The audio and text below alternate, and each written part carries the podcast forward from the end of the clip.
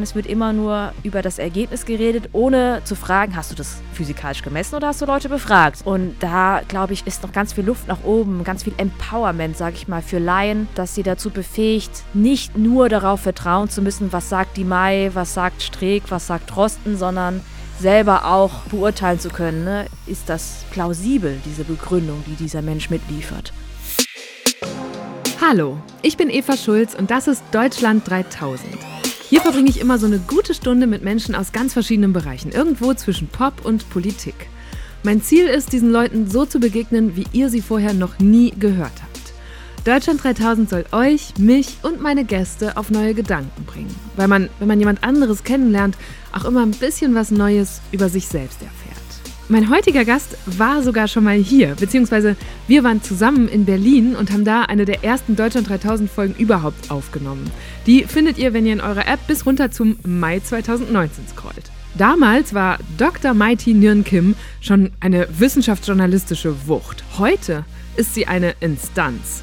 Ihr Erklärvideo zum Beginn der Corona-Krise war das meistgeklickte YouTube-Video des Jahres 2020. Sogar die Kanzlerin hat sich's angeguckt. Seit unserer ersten guten Stunde hat Mai ein Baby bekommen und das Bundesverdienstkreuz und ihre Bekanntheit ist enorm gewachsen. Was hat all das mit ihr gemacht? Wir haben darüber gesprochen, wie sie und ihr Team wissenschaftliche Erkenntnisse möglichst vielen Menschen zugänglich machen wollen und warum es gar nicht so leicht ist, dabei auch noch unterhaltsam und lustig zu sein. Es ging um Mais neue Show und um eine Person, mit der sie vielleicht sogar einen eigenen Podcast starten würde, obwohl die beiden sich noch nie länger unterhalten haben. Außerdem haben wir viel über die Beziehung zwischen Politik und Wissenschaft gesprochen und dadurch natürlich auch über das Thema, das Mai gerade unheimlich frustriert, nämlich die Pandemie, Impfskepsis und Desinformation. Sollte es in Deutschland eine Impfpflicht geben? Was würde sie Josua Kimmich gerne sagen? Und kann sie heute überhaupt noch in eine öffentliche Sauna gehen? Das hört ihr jetzt. Hier kommt eine gute Stunde mit Mighty Nirn Kim. Maithis, die erste Frage ist äh, die gleiche. Wo kommst du gerade her? ich komme gerade äh, vom äh, Bahnhof, wo ich dich abgeholt habe. Wir sind gerade bei mir zu Hause. Wir sitzen ganz gemütlich auf der blauen, wie nennt man das? Chesterfield-Style-Couch mm. ja. vor dem schiefen Bücherregal, das wirklich schief ist, das ja, kein Greenscreen Genau, das habe ich auch gerade sofort inspiziert, weil mich das schon in deinen Videos immer so fasziniert. Aber klar, man kann es auch einfach schief an die Wand. Ich habe auch noch gar nicht so viele Videos vor diesem schiefen Bücherregal gemacht, weil das total ablenkt von den wichtigen Inhalten, die ich vermitteln will, mm. weil alle immer nur über das Bücherregal schreiben. So, ist das echt? Oder, boah, ist das ein schlechter Greenscreen? Das nächste Mal muss ich äh, an, mal anfangen, das Video damit anfangen, da ein Buch rauszuholen. So, ja, oder du musst einen Podcast machen, weil das kann man ja gut vor der Bücherwand. Ja, genau. Wir haben uns schon mal in diesem Podcast gesehen. Du bist die erste und gehört. Du bist die erste, die zweimal jetzt hier ist. Weil, yeah. ja, weil ich gedacht habe, also ich glaube, bei wenigen meiner Gäste und Gästinnen ist so viel passiert in zweieinhalb Jahren wie bei dir. Das stimmt, ja. Was glaubst du? Das ist sehr viel passiert. Die, die MIT von 2019 was findet die am krassesten oder worüber würde sie am, am meisten staunen, wenn du ihr was erzählen würdest, was dir in den letzten zwei Jahren passiert ist? Äh, also ich glaube, ich würde über ungefähr alles staunen, was passiert ist. Also ich würde darüber staunen, dass ähm, so viele Menschen jetzt zuhören, wenn ich zum Beispiel ein YouTube-Video mache. Mhm. Äh, ich würde darüber staunen, dass ich äh, so viel erkannt werde, wenn ich auf die Straße gehe, obwohl ich eine Maske aufhabe. Und äh, auch, also, und ich würde staunen darüber, äh, also wie viel, wie viel Aufmerksamkeit Wissenschaft auf sich zieht und dass es gar nicht unbedingt so toll ist, wie ich es mir 2019 noch vorgestellt habe. Mhm. Ja, da haben wir, wir haben 2019 auch darüber gesprochen. Das können das übrigens, also wer, mehr, ja, was ich da gesagt habe. Aber da, ähm, das ist vielleicht ganz gut. Also wer die Folge damals noch nicht mitbekommen hat, kann sich das einmal anhören. Da geht es dann auch um deine Familie zum Beispiel und äh, ob du glaubst, dass Liebe funktioniert oder ob es dann auch nur Chemie ist, wenn mhm. du und dein Ehemann euch ineinander so. verguckt und so. Das haben wir alles besprochen. Und damals hat man aber auch schon gemerkt, dass sich dieses Thema total umgetrieben hat, wie man Wissenschaft besser an die Leute bringen kann. Da kommen wir auch gleich bestimmt noch drauf. Ich habe mir jetzt natürlich auch noch mal einen ganzen Haufen Interviews angehört, die du gegeben hast in der letzten Zeit. Und in einem hast du erzählt, dass dein Vater das damals gar nicht so gut fand, dass du diesen Beruf ursprünglich verfolgen wolltest, so Medien statt Wissenschaft, und dass er erst überzeugt war, als dein Mann gesagt hat, ja, aber was wäre, wenn sie sowas wird wie Ranga Yogeshwar? und dann wurdest du ja quasi Ranga Yogeshwar. Na, man muss dazu sagen, das hat mein Papa natürlich nicht geglaubt. Also das haben wir alle nicht geglaubt. Mhm. Das stimmt. Also mein Mann hat es zu ihm gesagt, um ihn, weiß ich nicht, zu äh, trösten darüber, dass ich äh, diesen Weg, also mir schon in den Kopf gesetzt hatte und sagte, ja, stell dir mal vor, sie macht mal sowas wie Ranga Yogeshwar. Und hat mein Papa gesagt, ja, das wäre natürlich super, aber das passiert natürlich nicht, das wisst ihr doch. Also wie unwahrscheinlich das ist, wisst mhm. ihr doch. Und wir alle drei so, ja, ja, stimmt schon. Aber, äh, aber Papa, ich muss es trotzdem machen. Also wir waren, waren da als drei Chemiker, die da zusammensaßen, waren wir doch so rational genug, um zu wissen, ja, das macht sie jetzt natürlich nicht, um Ranga Yogeshwar zu werden. Ähm, und ähm, natürlich war da jetzt extrem viel Glück auch dabei, ne, bei meinem Werdegang. Ich finde es auch immer ganz schwierig, oder ich finde es einerseits sehr schön, auch Inspiration sein zu dürfen mhm. für andere WissenschaftlerInnen, die auch auf mich zukommen und sagen, hey, durch dich bin ich irgendwie auf Wissenschaftskommunikation gekommen. Oder noch krasser, wenn äh, so junge Menschen anfangen, Wissenschaft zu studieren auch ja. mit motiviert durch mich. Da kriege ich fast schon kalte Füße, wo ich so denke, ach du Scheiße, hoffentlich. hoffentlich bereuen die das nicht. Vor allem Chemie ist so ein, so ein hartes Studienfach. Nee, aber dann ähm, habe ich auch immer so das Bedürfnis zu sagen, aber ich hatte auch ganz viel Glück.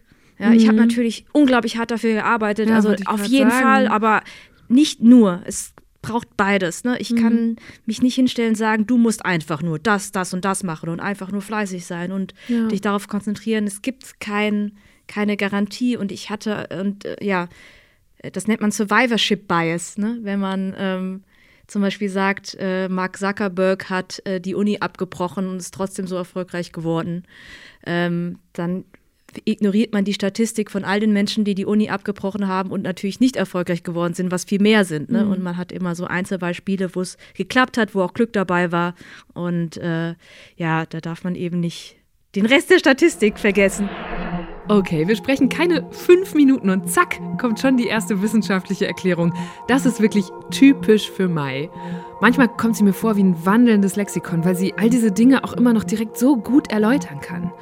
Ich hingegen denke ganz oft, ah ja klar, das kenne ich doch, dazu habe ich schon mal was gelesen, aber wo nochmal und was nochmal genau?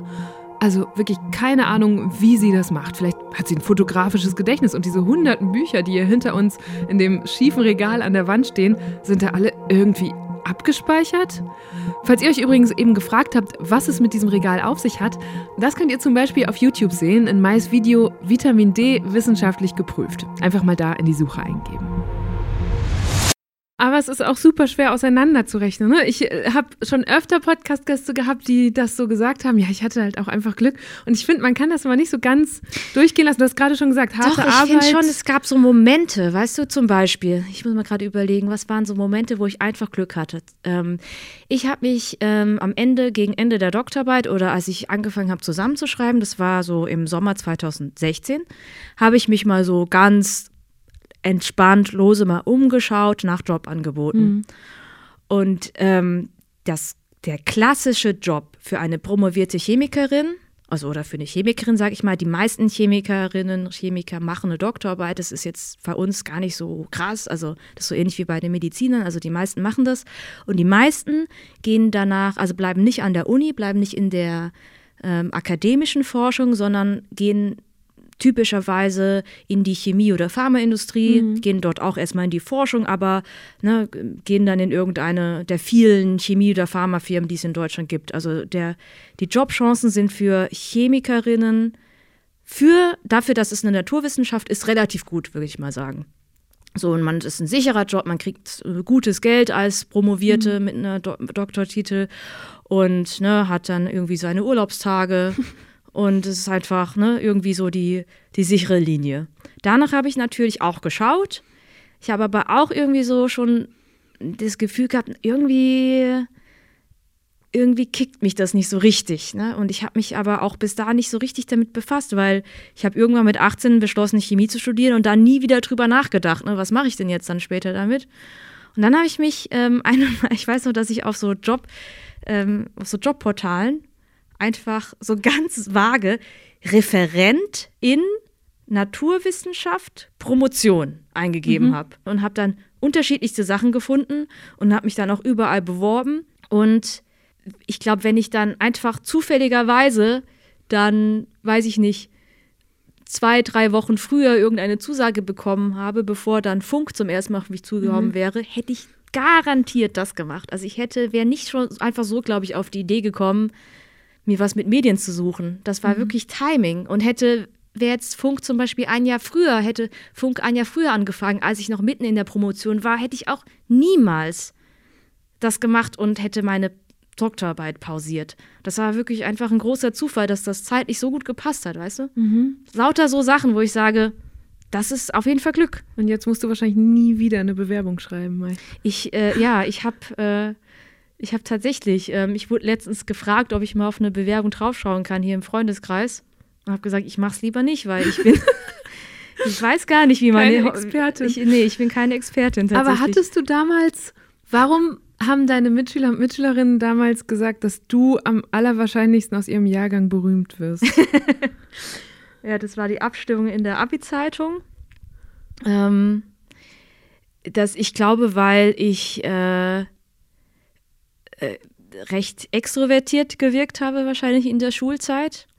Hm, ich habe zum Beispiel unsere Abi-Feier damals moderiert. Mhm moderiert zusammen mit Felix Hens. Grüße an dieser Stelle.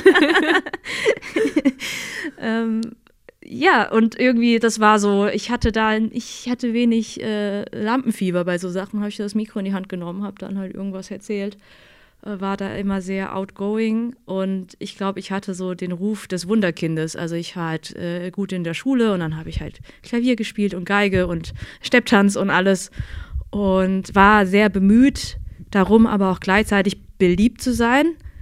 Dann mit gewissem Erfolg, würde ich sagen. Wie, wie hast du das gemacht? Wie hast du dich darum bemüht? Also ich habe zum Beispiel, was natürlich gar nicht geht, du kannst nicht Streber sein und dann zum Beispiel konnte ich auch nie nachvollziehen, Leute nicht abschreiben lassen. Ich habe total gerne all, jeden abschreiben lassen. Mhm. Also das nimmt mir ja nichts weg. Ich habe mich voll gefreut, wenn jemand bei mir bei Mathe abgeschrieben hat und dann auch eine Eins oder zwei hatte. Das war super geil. Oder ähm, weiß ich nicht, Hausaufgaben weitergegeben oder sonst was. Aber bist du dann vielleicht auch manchmal ausgenutzt worden? Wieso? Nee, also so habe ich das nie gesehen, weil, ähm, das, wie gesagt, hat mir ja nichts. Mhm. Ich dachte nur so, ja, ist ja eigentlich dein Problem, wenn du jetzt hier äh, nicht lernst, weil, ähm, gut, ich meine, du kriegst ja jetzt eine gute Note, aber du hast ja jetzt langfristig nichts davon. Also so habe ich das schon immer so gesehen. Und ähm, ja, ich habe, weiß ich nicht, ich glaube, mein Glück war es, dass ich keinen Alkohol trinken konnte. Mir fehlt das Enzym, also mhm. ich kann das nicht abbauen. Das habe ich dann ähm, mit zwölf festgestellt. Oh. Hast also, du da schon zu trinken versucht oder mal eine versucht, Praline ja. gegessen? Oder nee, nee, nee, versucht. Ich meine, ähm, ich bin in einer kleinen Stadt aufgewachsen, weiß ich nicht, so 10, 11, 12.000 Einwohner. Und ähm, es ist ja leider so, es gibt ja, ich weiß nicht, wie es inzwischen ist, aber da gab es nicht viel zu tun, sage ich mal. Und ähm, es ist ja fast noch heute bei erwachsenen Menschen so, dass Alkohol trinken total cool ist. Also nicht nur ein Genussmittel, sondern ne, man wird ja, mhm. Wenn jetzt irgendjemand nicht trinkt, ich kann, ich habe es ja noch leicht, ich kann immer sagen, ich habe das Enzym nicht, dann kann ich das immer noch schnell chemisch erklären, dann ist es immer schon mal ein kleiner Smalltalk. Aber andere Menschen, die ich treffe, die nichts trinken, die müssen sich ja immer rechtfertigen. Ja, dann immer, was ist, bist du schwanger? Musst du fahren? Ja. Warst du mal Alkoholiker? Das ist ja total verrückt. Und ähm, damals war es dann schon so, dass wir dann damals bei der Tanja, Grüße, ähm, ihre, die, die, hatten, waren wir bei ihr zu Hause und ihre Eltern hatten irgendwie so eine Schnaps, so eine Schnapstruhe und ja, dann sind sie da heimlich rangegangen und haben dann so probiert. Mit zwölf. Äh, war natürlich total schrecklich, war eher auch wie so eine Art Mutprobe. Es war auch ganz wenig, dass wir da getrunken haben, aber das reichte schon aus, dass ich roten Ausschlag bekam. Und das stellte sich raus, ich habe das Asian Flush Syndrom. Das habe ich erst später als solches verstanden. Damals haben wir alle gedacht, ich bin allergisch gegen Alkohol, was so in gewisser Weise auch stimmt.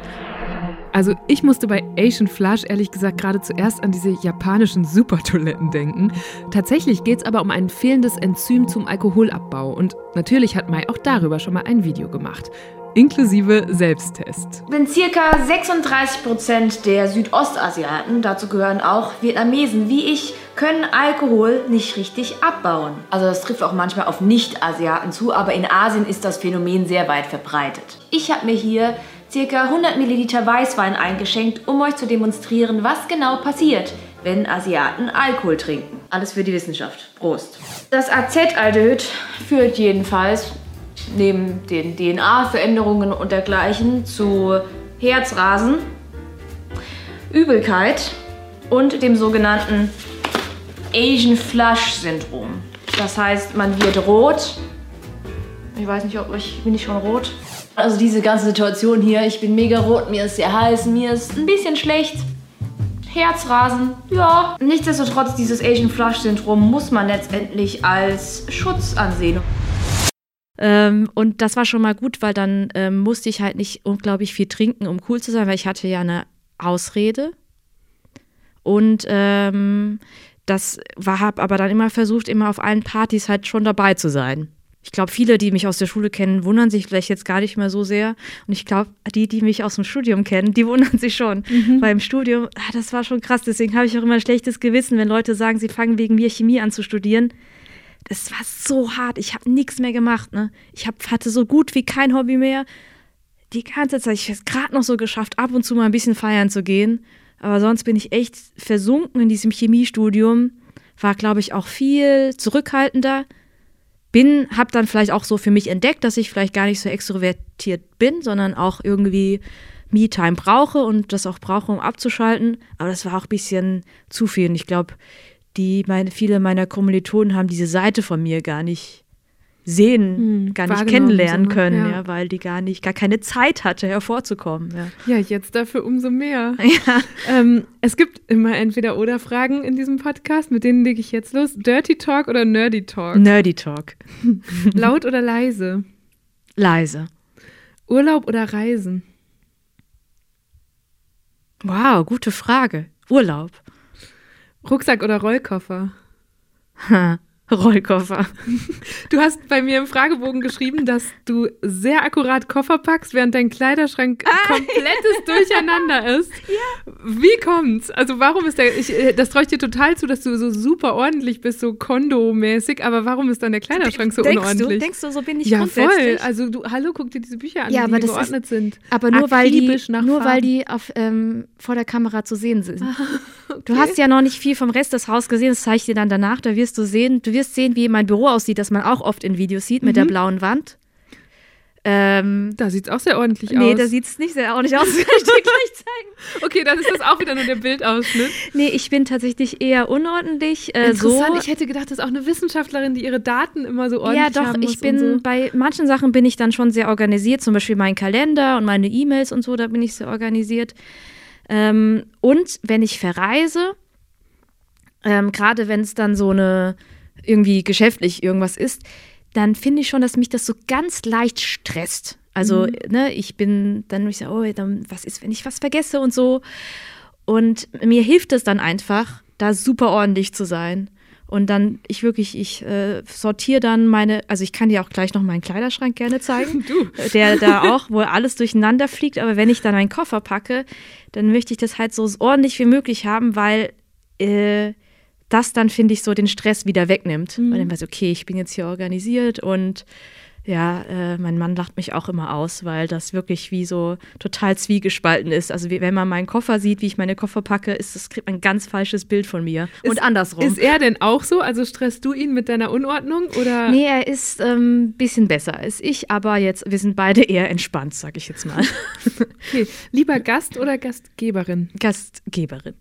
Ich freue mich immer, wenn ich Besuch bekomme und äh, weiß ich, ich mache auch lieber Geschenke, als dass ich welche bekomme. Also ich freue mich natürlich auch, aber mich freut es noch mehr, mir zu überlegen, was könnte jemand anderem eine mhm. Freude machen. Ich koche auch sehr gerne und habe, ähm, finde da ja auch jetzt in meinem jetzigen Alltag wenig Gelegenheit dazu. Und äh, aber wenn dann jemand kommt, äh, dann freue ich mich, dass ich, okay, dann denke ich so, okay, jetzt muss ich ja was kochen. Das ist ja Besuch. Mhm. Ja. So schöner Anlass. Was ist gesünder, Blasentee oder Bubble Tea?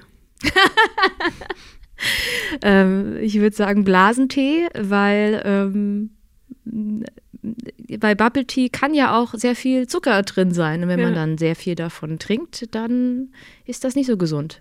Ich war ja, du hast mich ja quasi Kann, muss aber nicht. Bubble Tea entjungfert. Ja. Ich habe meinen allerersten Bubble Tea ich mit Vor Mai getrunken. kurzem. Ich konnte es kaum Und, glauben. ja, und dass ich der konnte Trend aber kaum glauben, dass du so ein riesen Fan davon Oh, ich bist, weil lieb's. ich immer dachte, also das ist jetzt ein blödes Klischee, aber ich dachte immer, oh, alles Chemie äh, und irgendwie gar nichts Gesundes dran. Und dann kamst du, Eva, Tapioca. Es ist einfach nur eine Stärke. Also ich bin ja sowieso äh, äh, mit alles Chemie oder nicht, das ist ja eh äh, Quatsch für mich, Ja. weil für mich ist ja alles entweder alles Chemie, also ist alles Chemie, alles ist ja Chemie. Chemie ist nicht alles, aber alles ist Chemie. äh, und äh, Tapioca ist ja sogar eine na natürliche Stärke, aber wäre mir ja auch egal, wenn es eine nicht natürliche Stärke ist, weil das äh, keinen Unterschied macht. Also diese, diese Bubbles, diese Perlen. Also ich habe auch noch nie, das weißt du ja, ich nehme immer den, die klassischen Boba, also die schwarzen Tapioca-Perlen. Es gibt ja inzwischen jede Art von Variation und Ja. Bubbles, die dann aufploppen und dann ist irgendein Saft drin. Da bin ich immer versucht, aber ich hole mal doch immer das Normale und dann hole ich auch meistens keinen Tee, sondern so ganz äh, ketzerisch fast schon äh, entweder so ein irgendwie so einen ganz normalen Fruchtsaft oder so oder auch äh, manchmal manche Läden, das finde ich das geilste, die haben einfach straight up Kaba. Also so ganz normalen Kakao. Kakao. Alter, das ist das Beste. So ein normaler Kaba mit mit, ja. Super geil. Und ähm, meistens haben die auch die Option, dass man seinen, Sugar, sein Zuckerlevel anpassen kann. Und ähm, da nehme ich immer ohne. Aber ich will ja auch niemanden schämen. Es ist einfach nur so, mir geben halt süße Getränke nicht so sehr was. Ähm, weil ich finde, das sind ja so leere Kalorien. Da, dann denke ich mir so, was, was mache ich mit diesem Zucker, den ich jetzt so wegtrinke? Da esse ich doch lieber gleich irgendwie ein Stück Kuchen. Das ist doch viel besser. Ja. Ja, du, das ist, äh, dein Körper ist der, das, äh, der Untersuchungsgegenstand auch die ganze Zeit. ne? Ich ahne, dass du, also ich stelle mir vor, dass du deinen Körper auch die ganze Zeit so durchscannst, mit welche Reaktionen passieren hier drin eigentlich gerade. Ja, ich, ähm, ich kann mich solchen Gedanken nicht ganz entziehen, aber ich weiß ja auch, äh, n gleich 1. Also ich bin ja dann keine Studie, ähm, ich bin ja nur, ich bin ja nur eine Anekdote, deswegen ähm, kann ich, äh, braucht man das auch nicht zu overthinken, sage ich mal. Wärst du lieber einen Tag lang eine Gehirnzelle oder ein Blutkörperchen, wo wir gerade bei Körper sind? Ähm, Gehirnzelle. Gehirnzelle. Einfach weil ich finde, dass das Gehirn, also wenn, wenn ich mich jetzt als Person biologisch auf ein Organ reduzieren würde, oder dann würde ich nicht das Herz oder so nehmen, sondern das Gehirn. Weil ich finde, das Gehirn ist ja der, der Ort des Bewusstseins und, und das und äh, auch nicht nur das, nicht nur so psychologisch, sondern natürlich auch äh, jedes Empfinden, jeder Schmerz, ja, jedes Bauchkrummeln wird ja auch alles über das Gehirn mitgesteuert. Und ähm, deswegen wäre ich lieber eine Gehirnzelle. Aber es ist überhaupt interessant, dass du überhaupt eine begründete Antwort dazu hast. Ich hätte das nicht. Bist du als Patientin eigentlich auch, also mit diesem Chemie-Doktorinnen-Hintergrund, ähm, auch jemand, die dann beim Arzt sitzt oder im Krankenhaus bei der Ärztin und sagt, okay, Moment, also was haben sie mir da jetzt gerade Hm. erzählt oder bist du da mega entspannt? Und Nee, ich will's, ich bin's, ich kann's ich total wertschätzen, wenn ich was erklärt bekomme. Ähm, und ich habe das Gefühl, das ist nur so ein Eindruck, ich habe mir meinen Doktortitel extra auf meine Krankenkassenkarte draufgeschrieben, in der Hoffnung, dass ich da einen Vorteil habe. nee, und ich glaube wirklich, weil die er Mediziner, ich kenne die ja auch noch aus dem Studium, die haben großen Respekt vor Chemikern. Also die fragen dann erstmal, wenn sie den Doktortitel sehen, so ob man, die gucken erstmal, ist man, ist man Ja. Und dann, ähm, bei normalen Menschen, ist, die sind ja dann enttäuscht, wenn die irgendwo einen Doktor sehen, dann fragen sie, oh, sind Sie Ärztin? Dann sage ich, nee, ich bin Chemikerin. Und dann sieht man schon so, ach so, das ist keine Ärztin, nur eine Chemikerin. Und bei den äh, Medizinern ist es natürlich eher andersrum, weil ähm, wir haben ja auch teilweise dann zusammen studiert oder die haben halt dieselben, teilweise Überschneidungen oder haben auch Chemie, haben ganz viel Respekt, glaube ich, auch vor dem Chemie-Doktortitel. Der ist ja auch nochmal, die Doktorarbeit in der Chemie ist ja auch nochmal was anderes als in der Medizin. Okay, hier zwischendurch einfach mal eine kurze Schätzfrage. Was glaubt ihr, wie viele Menschen in Deutschland haben einen Doktortitel? Ich löse das auch gleich auf, aber erstmal kurz zurück zu Mai in die Arztpraxis. Und dann, ähm, ja, da genieße ich immer dann schon mal instantan Respekt und ich habe irgendwie den Eindruck, dass die Leute mir dann mehr erklären. Ja, ich hätte jetzt auch gedacht, dass sie sofort auch andere Vokabeln ja, Ja, gegenüber und die, verwenden können. äh, und ähm, ich glaube schon, dass viele PatientInnen beim dann so irgendwie unterschätzt werden. Und ähm, Ne, oder vielleicht, äh, oder andersrum, ne, dass man irgendwie mit Fachbegriffen um sich schmeißt und, äh, und man kann gar nichts damit, damit anfangen. Ja. Und ich kann mit vielen dann auch nicht unbedingt was anfangen. Ich bin jetzt auch keine Medizinerin, aber ich frage dann schon nach, ne? So, was ist das? Und äh, bin dann immer total dankbar, wenn ich auch eine Erklärung kriege, wenn ich das so ein bisschen nachvollziehen kann. Ja. Aber lustig, dass du das genauso so strategisch einsetzt. Ich muss an eine Freundin denken, die ist Doktorin der äh, Sozialpsychologie und ich habe sie neulich zum ersten Mal in ihrer neuen Wohnung besucht und es war ihr extrem unangenehm, dass die Hausverwaltung den Doktortitel auf ihr ja, Klingelschild das ich auch schon geschrieben gehört. hatte. Also bei uns nicht, aber das, wenn so Vermieter das mitkriegen, dann wollen die das unbedingt draufschreiben. Ja, und ja. dann kam nämlich auch, sie meinte, dann kam irgendwie die Hausverwaltung und meinte, ja übrigens, da zieht jetzt auch ein neuer Nachbar ein, der ist auch ein Doktor. Und sie war so, dann habe ich den gegoogelt und der ist einfach Urologe, was soll ich damit? So, also, ja, also das war diese, ihr ganz unangenehm. Ja, ich finde das auch erstaunlich, wie ähm, was für einen seltsamen Respekt äh, man viele in Deutschland vor diesem Titel haben. Den habe ich ja selbst allein schon deswegen nicht, weil ähm, ich habe ja gesagt, in, in der Chemie ist es äh, gang und gäbe. Und ähm, ich kenne ja auch so viele Menschen, die einen Doktor gemacht haben, wo ich so denke, naja, aber am Ende hat er es halt trotzdem bekommen, weißt du so. ähm, und ähm, ich finde, vielleicht hat man, ich habe auch das Gefühl, dieser Respekt kommt auch eher aus nicht-akademischen Kreisen, weil ich glaube, wenn man selber drin ist, dann ist so der Zauber weg. Und man merkt vielleicht auch eher, dass akademische Leistung ja auch gar nicht mit Intelligenz oder so gleichzusetzen ist. Aber ähm, ja, ich, ich denke schon, dass ich, äh, ne, also, aber dann nutze ich das dann trotzdem aus, ja. Jetzt sage ich, tue das jetzt zu meiner Krankenkassenkarte. Äh, ich habe ja die Regel nicht erfunden, aber ich kann ja mitspielen. So, und hier kommt die Auflösung. Laut dem Mikrozensus von 2019 hatten damals 862.000 Deutsche einen Doktortitel. Das sind 1,2 Prozent der Bevölkerung. Der Anteil von Männern lag bei etwa zwei Dritteln. Allerdings wird sich das in den kommenden Jahren voraussichtlich ändern, weil immer mehr Frauen promovieren. Ich habe dann auch direkt mal für den neuen Bundestag nachgeschaut. 111 der frisch gewählten Abgeordneten könnten es wie Mai machen und sich ihren Doktor auf die Krankenkassenkarte schreiben. Es gibt aber auch Politiker, die wegen ihrer Doktorarbeiten richtig Probleme bekommen haben. 2011 trat der damalige Verteidigungsminister Karl Theodor zu Guttenberg, CSU, zurück, weil er in seiner Dissertation in erheblichem Umfang gegen Zitierpflichten verstoßen hatte und ihm daraufhin der Titel aberkannt wurde. Zwei Jahre später ein ähnlicher Fall bei der CDU-Politikerin Annette Schawan, ausgerechnet Ministerin für Bildung und Forschung, die ebenfalls ihren Titel abgeben musste und ihr Amt niederlegte. Seitdem gibt es immer mal wieder Plagiatsvorwürfe, zuletzt gegen Franziska Giffey aus der SPD, die noch bevor das Ergebnis der Überprüfung ihrer Doktorarbeit vorlag, von ihrem Amt als Familienministerin zurücktrat. Ihrer Karriere hat das allerdings, Stand jetzt, nicht wirklich geschadet, denn Ende September hat die SPD die Abgeordnetenhauswahl in Berlin gewonnen. Jetzt wird Giffey aller Voraussicht nach bald regierende Bürgermeisterin. Wie stehst du denn eigentlich zu ähm, diesen ganzen Plagiatsvorwürfen und Vorfällen. Ist das eigentlich auch in Naturwissenschaften so ein Thema oder ähm, ist das eher was aus sozialwissenschaftlichen mhm. Arbeiten? Ich glaube, bei Naturwissenschaften ist es seltener und wenn, dann viel krasser, also viel schlimmer, weil so eine naturwissenschaftliche Doktorarbeit ganz anders entsteht. Also jetzt zum Beispiel im Fall meiner ähm, Doktorarbeit bist du halt jahrelang im Labor, du kochst irgendwelche Sachen, du misst irgendwelche Dinge, du wertest sie aus, dann entstellst du Graphen und so und dann schreibst du noch meistens in einem sehr lieblosen Deutsch, mhm. beschreibst du einfach so ganz sachlich und nüchtern, was du da rausgefunden hast. Und das Nervigste ist eigentlich so die Einleitung und das Ende, wo du quasi den Stand der Wissenschaft, also den Kontext, in dem deine Arbeit stattfindet, nochmal beschreibst, wo dann auch natürlich viele Quellenangaben kommen und so. Aber das ist eigentlich gar nicht der Kernbestand deiner Arbeit ich denke schon, dass es da mal passieren kann, dass du vielleicht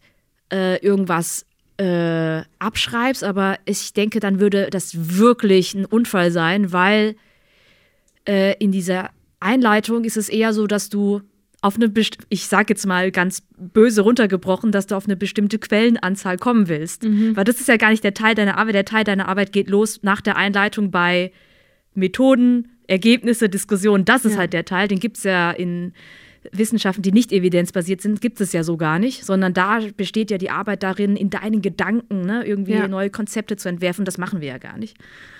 Und deswegen, dieses klassische Plagiat, glaube ich, ist sehr selten.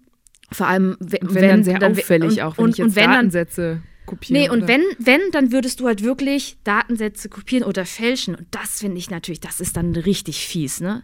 Das äh, kommt natürlich auch mal vor, da habe ich auch schon Sachen mitbekommen.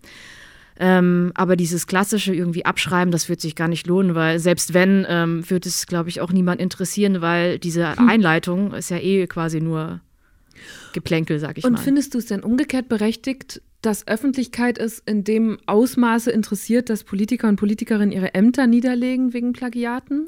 Ich finde es ehrlich gesagt schon, ich finde es angemessen oder kann es nachvollziehen, weil ich denke schon, wir haben ja gerade darüber gesprochen, wie wichtig so ein Doktortitel im Ansehen ist. Ich denke schon, dass die, dass so ein Doktortitel auch in der politischen Karriere helfen kann. Manchmal geht es ja auch um Abschlussarbeiten, Ja, so ein Magister oder Master. ja, also ich denke halt so akademische Titel sind vielleicht ja nicht Bestandteil der Arbeit. Aber selbst ich, ne, wenn ich jetzt zum Beispiel irgendwas äh, jetzt betrogen hätte in meiner Doktorarbeit, finde ich das auch, äh, das, das fände ich dann nicht in Ordnung, weil ich denke auch, dass ich durch meinen Doktortitel, auch wenn ich jetzt äh, gar nicht mehr so viel direkt mit Chemie mache, ähm, dass das auch zu meiner Vertrauenswürdigkeit beiträgt. Nicht, dass ich das richtig finde oder so, aber ich weiß, dass es so ist. Und das ist ja bei in der Politik nicht anders. Und dann finde ich auch, wenn man zum Beispiel nachweislich bewusst getäuscht hat, finde ich das natürlich auch irgendwie eine schwierige Charaktereigenschaft, wo ich sage, oh, ähm, wo ich nicht sagen würde, dann ist man jetzt als Mensch irgendwie für mich verbrannt oder man kann sich nicht nochmal ändern oder niemand darf Fehler machen. Aber die Realität ist doch, dass Politik natürlich viel mit Vertrauen zu tun hat. Und wenn Vertrauen halt einmal irgendwie beschädigt ist, ähm, bleibt vielleicht auch nicht viel anderes übrig, ne, als zurückzutreten. Eine Entweder-Oder-Frage, die ich hier noch stehen habe, ist Streeck oder Drosten? Ja gut, das ist kein Geheimnis. Oder Drosten. Nee. Ja. nee, das ist kein Geheimnis, dass du vor allem auch Aber kein ich kann das, ich kann das Fan auch sehr, bist. nee, ich kann das viel charmanter erklären, einfach weil ich äh, so viel äh, Respekt und Wertschätzung für Christian Drostens Arbeit habe.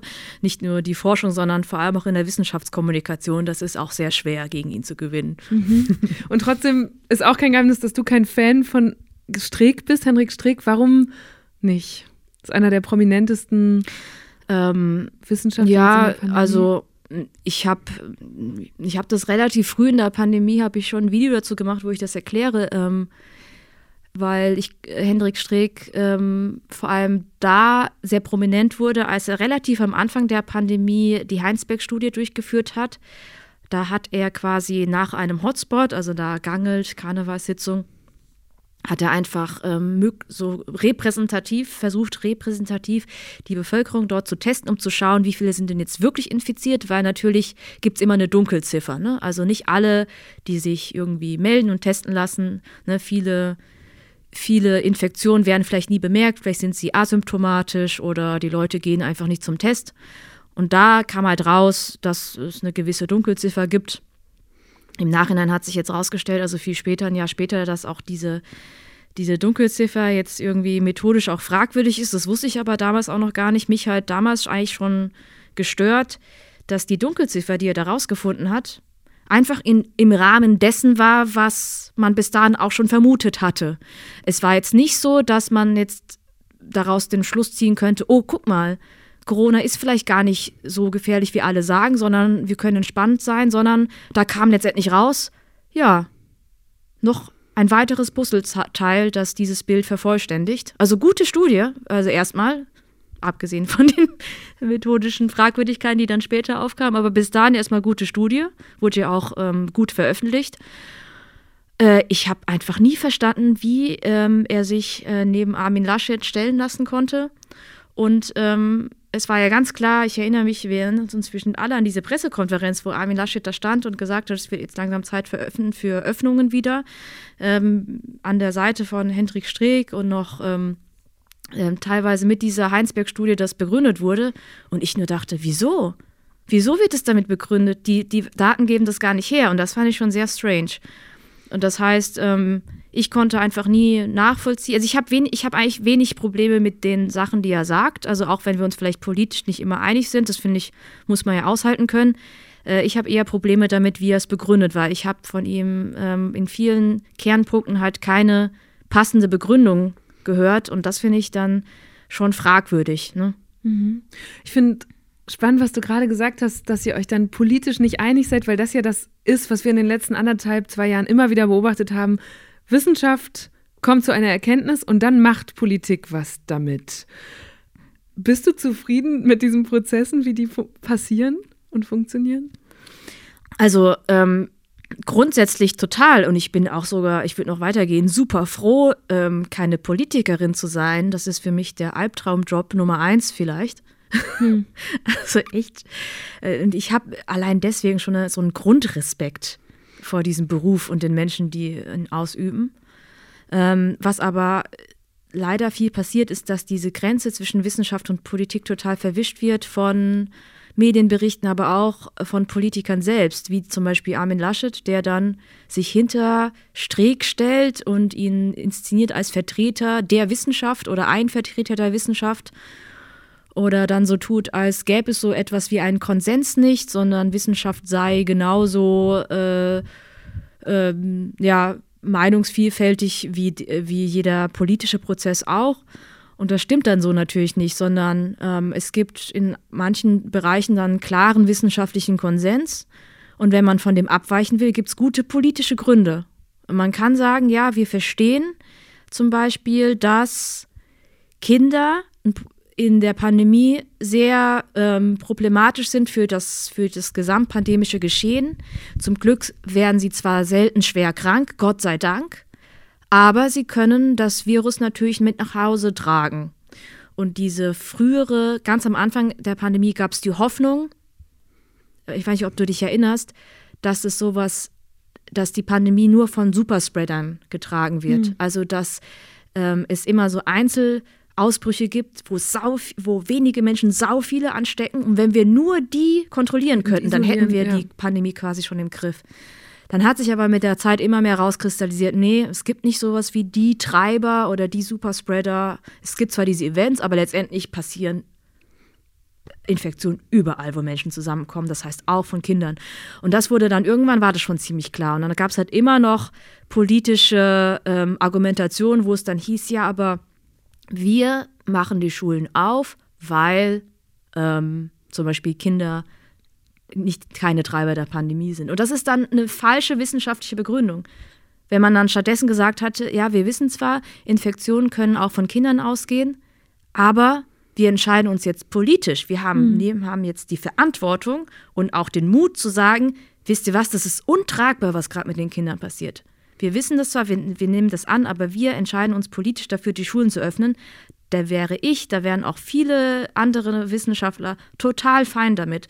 Leider ist dieser Mut fehlt oft, sondern man versteckt sich hinter ähm, cherry-gepickten Studien oder einzelnen Experten, um dann seine politische Entscheidung auf die Seite der Wissenschaft zu stellen.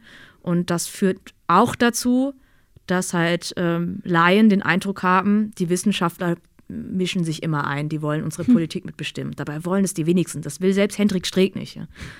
Hat die Wissenschaft immer recht?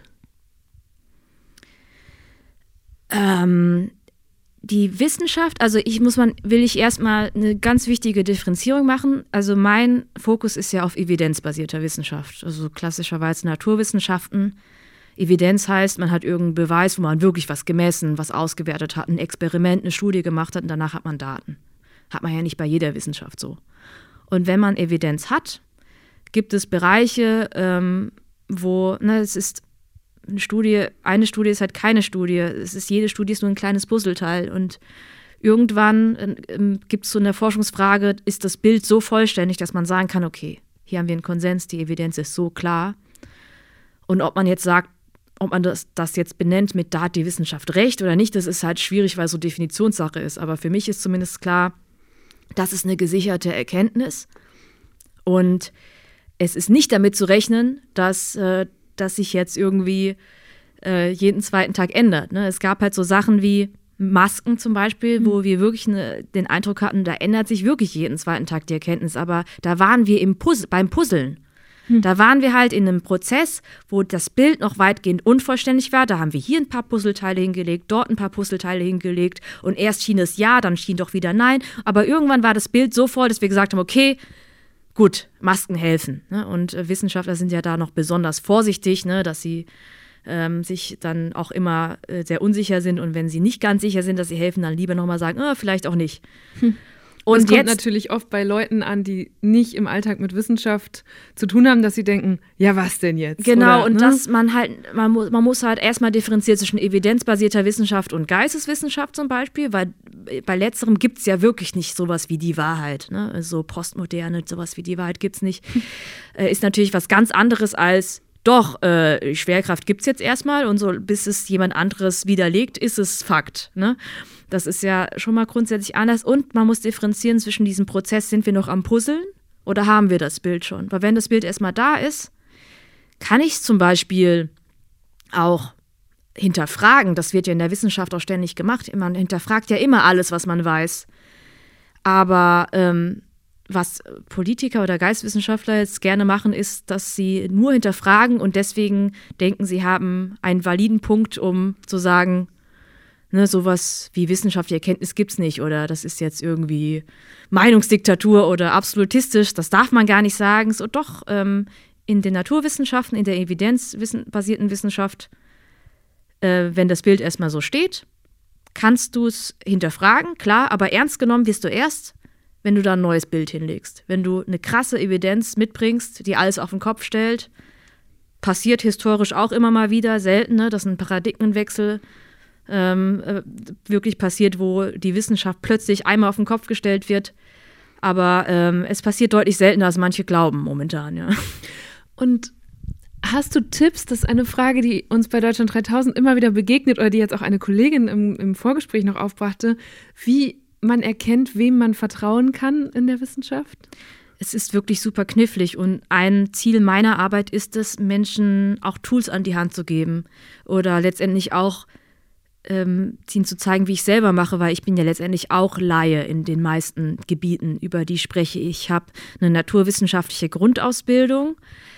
Die kann man jetzt nicht auch nicht ersetzen. Also natürlich kann ich jetzt die Jahre an, an Chemiestudium und vor allem Doktorarbeit jetzt äh, natürlich habe ich da einen gewissen Vorsprung, aber das heißt nicht, dass wenn ich das nicht habe, dass ich da völlig aufgeschmissen bin, weil ich kann versuche auch ähm, in meiner Arbeit halt Menschen wissenschaftliches Denken, also kritisches Denken mitzugeben, zum Beispiel. Ähm, warum brauche ich eine Kontrollgruppe, wenn ich eine, einen Impfstoff testen möchte? Mhm. Ne?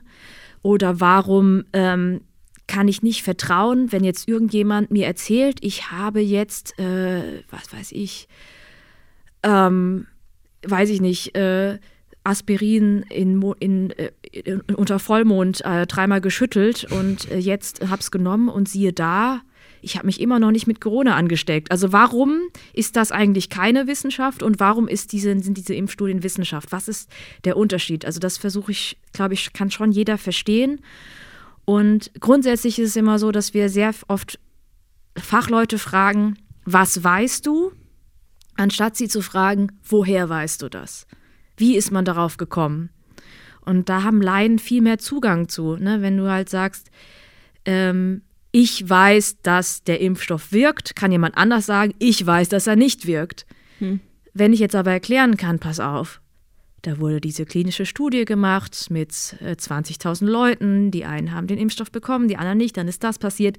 Dann kann ich anhand dieser Methode halt auch als Laie nachvollziehen, okay, das ist echt legit. Ich kann auch anhand von Methoden nachvollziehen, dass manche Forschungsbereiche sehr wackelig sind. Zum Beispiel psychologische Forschung, die auf Umfragebögen beruht. Ne? Wenn ich wissen möchte, was denken Menschen, kann ich sie nur befragen. Es gibt keine Technologie, mit der ich Menschen in den Kopf schauen kann. Noch zum nicht. Glück. Ja. Und da kann jeder Laie verstehen, ein Fragebogen ist viel unsicherer. Also da muss man viel vorsichtiger sein mit dem, was da rauskommt, als eine physikalische Messung. Und darüber wird zu wenig geredet, finde ich, sondern es wird immer nur über das Ergebnis geredet, ohne zu fragen, hast du das physikalisch gemessen oder hast du Leute befragt? Ne? Und da, glaube ich, steckt noch ganz viel, ist noch ganz viel Luft nach oben, ganz viel Empowerment, sage ich mal, für Laien, ähm, dass sie dazu befähigt, nicht nur darauf vertrauen zu müssen, was sagt die Mai, was sagt Streeck, was sagt Drosten, sondern selber auch beurteilen zu können, ne, ist das plausibel, diese Begründung, die dieser Mensch mitliefert. Wie geht's dir denn damit, dass dir Millionen Menschen vertrauen, wenn du was sagst und sie dann dankbar sind, dass sie nicht diese ganze Arbeit machen müssen, sich da dermaßen reinzufuchsen? Ja, mir und dem ganzen Team, also ich mache das ja nicht alleine. Wir spüren schon den Druck. Also Grüße gehen raus an Lars, Lars Dittrich. Äh, das war mein, mein erster Mitarbeiter. Ähm, das ist auch ein promovierter Wissenschaftler, Schlafforscher von Haus aus. Und er hat bei uns im Team den Spitznamen Fehlerfuchs, hm. weil er ähm, der, der kritischste und selbstkritischste Mensch ist, den ich kenne. Und genau das brauchen wir. Also wir versuchen eh im Team, ist meistens so, dass einer federführend ist, um das Skript zu schreiben und die Recherche zu machen. Sie wechseln uns, wir sind zu dritt in der Wissenschaft, in der wissenschaftlichen Redaktion, Lars, Jens und ich. Und ähm, wir wechseln uns immer ab. Einer ist federführend und die anderen drei versuchen irgendwie das irgendwie zum Fall zu bringen, ja, zu widerlegen, mhm. sagen, das äh, ganz kritisch rein rauszufordern, um halt wirklich zu gucken, hält es dem Stand. Und ähm, Lars äh, ist immer so kurz, kurz vor Upload oder kurz vor Aufzeichnung immer noch so, oh Gott, kann man das noch sagen? Und äh, das ist auch sehr lustig, weil bei MyLab ist es halt wirklich so, dass die Videos oft wirklich erst wenige Stunden vor Upload fertig werden. Ich sitze immer nachts und nehme auch immer noch äh, ähm, Vorschläge von Lars entgegen. Ja? Und ich sage, ja, ich denke, das fällt niemandem auf, ob wir da jetzt kann oder könnte sagen, aber klar, ich spreche das mhm. nochmal neu ein. Du hast recht, ja. Und äh, jetzt bei der neuen Show zum Beispiel, wo wir so ein riesiges Team sind, wo, glaube ich, jetzt äh, am Ende, wenn es wirklich um die ganze Technik alles geht, 80 Leute oder so mitarbeiten, äh, das, das, das stresst uns dann schon so ein bisschen, wo wir sagen, ach du Scheiße, der ja. Zeitpunkt der Aufzeichnung, das war's dann, ne? Im Schnitt kann man nur noch so viel ändern und den Schnitt habe ich ja selber auch gar nicht mehr in der Hand und das muss vorher abgegeben werden ja. und so. Das ZDF hat Abnahmeschleifen. Ich habe so. mich eh gefragt, wie das dann war, als diese, als ihr als das Wissenschafts Tag-Team auf diese Leute getroffen seid, die zum Beispiel das Ganze noch witziger machen sollen ja. oder lustig inszenieren. Äh, also da, da, der Gag lebt ja oft von der Vereinfachung oder von Oberflächlichkeit. Ja. Gab es da irgendwie es Kämpfe? Ist so lustig. Ja, gab Also es ist es, es ist nicht leicht, aber es ist so viel, also es, die Arbeit macht mir zumindest so viel Spaß und ich glaube dem ganzen Team auch, weil da sitzen halt Jens, Lars und ich, wir sind halt wirklich so die Obernerds und dann sitzen da teilweise Autoren, die halt für Jan Böhmermann oder so Witze geschrieben haben.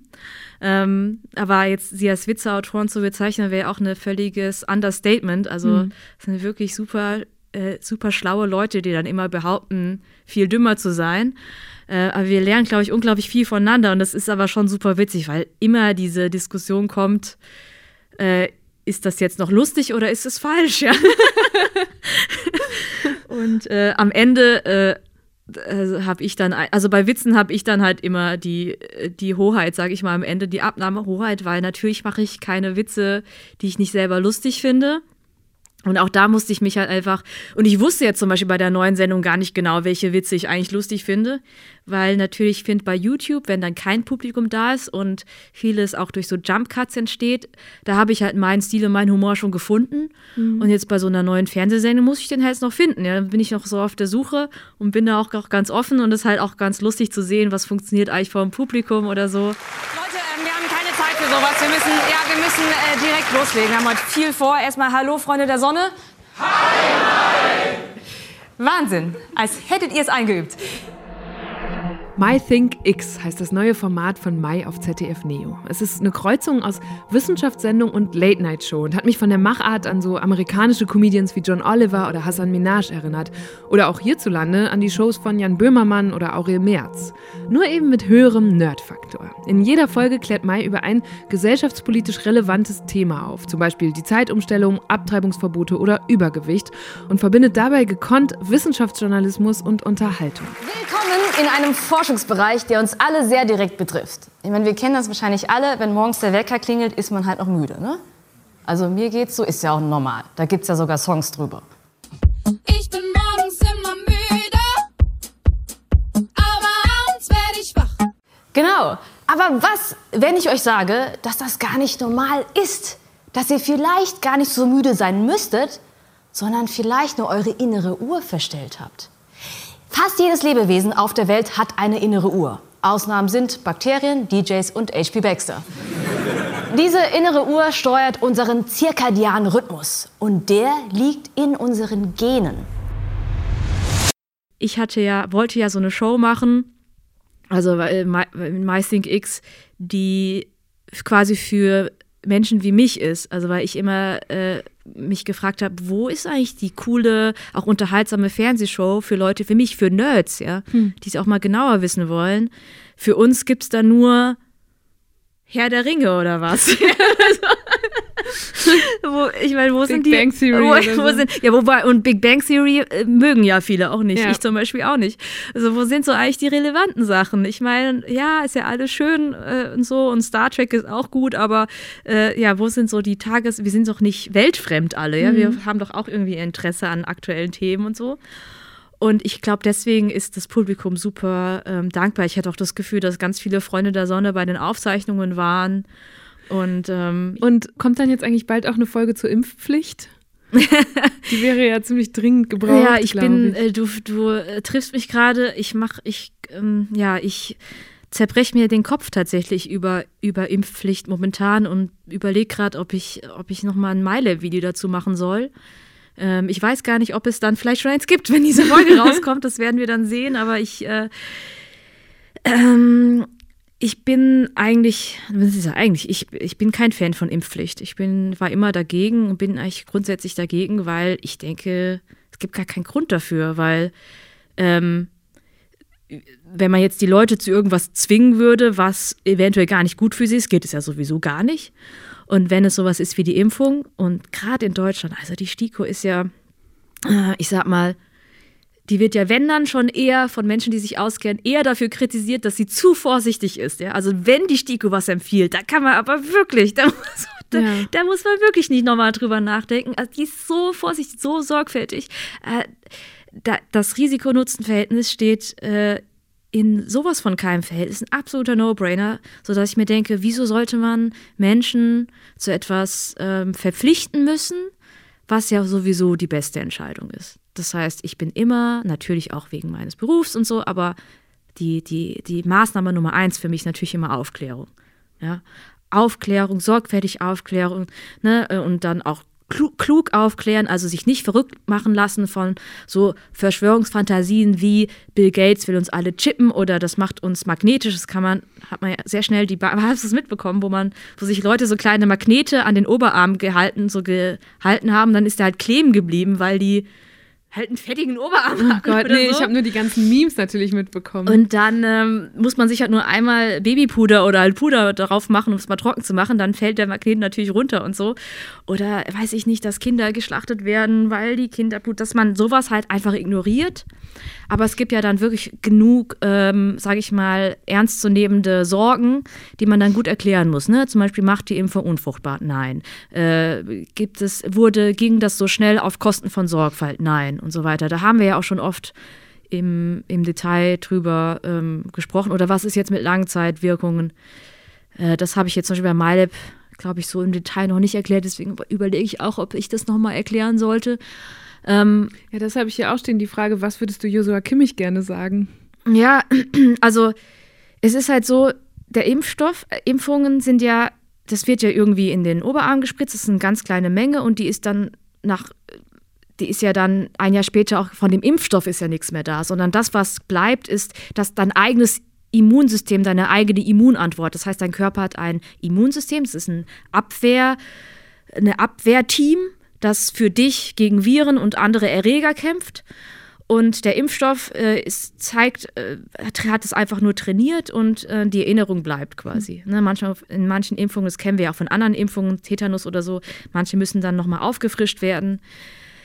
Jetzt wird's ja, jetzt wird ja der Booster empfohlen. Das heißt nicht, dass es für immer so weitergehen muss. Vielleicht reicht es dann auch erstmal. Vielleicht wird es für bestimmte Gruppen auch nochmal empfohlen, was weiß ich. Aber, ne, also es gibt auch das andere Extrem wie die Grippeimpfung, die muss halt jedes Jahr gemacht werden und so. Es ist halt alles verschieden, aber grundsätzlich ist es halt so, dass der Impfstoff an sich nicht lange bleibt.